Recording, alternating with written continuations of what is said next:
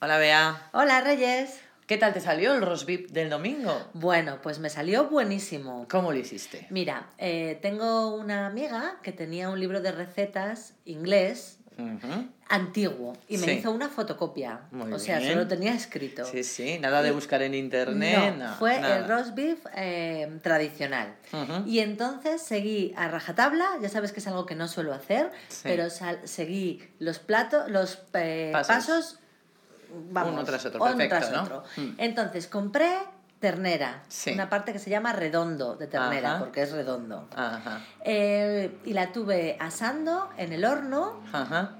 pues un montón de rato, no sé, más de dos horas Ajá. cambiando las temperaturas, Ah. Sí. al principio a 210 grados y luego había que bajarlo a 190 Bien. y allí la tuve.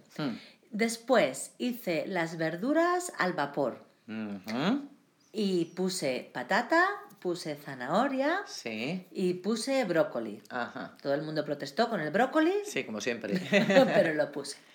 Y después hice también la salsa con los jugos de la carne, Ah. que se llama en inglés gravy. Ajá.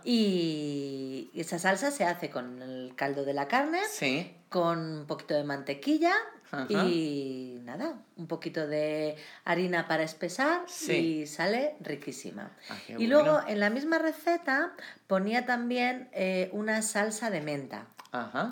y me lancé a hacerla. Sí. Pero luego he descubierto por una amiga que tengo inglesa que la salsa de menta se toma con el cordero, no con la ternera. Ah, entiendo. Ujú. Y luego hice también un pastelito que también se lo toman los ingleses en Ajá. el roast beef, que se llama Yorkshire pudding, Sí. y también me quedó bastante bien. Ajá. ¿Y para cuántas personas cocinaste? Invité solo a mis padres, porque como Sí. era la primera vez que lo hacía, no Ah, quería arriesgarme. muy bien. Entonces estaban mis padres, mi niña, porque el niño no come, Ajá. mi marido y yo. Ajá. Y a mis padres les encantó. Ah, muy bien. O sea que tuviste éxito. Tuvimos un éxito total. Estupendo. Así muy bien. que, y además, como haces un trozo de carne bastante grande, Sí. lo puedes guardar y tienes para otro día después. Ah, muy bien, claro. Sí, y ya que eso has estado es- cuatro horas cocinando, por lo menos. Efectivamente. Así que para la próxima vez que sé que me sale bien, te invito. Estupendo. Lo Venga, apunto. hasta luego. Hasta luego.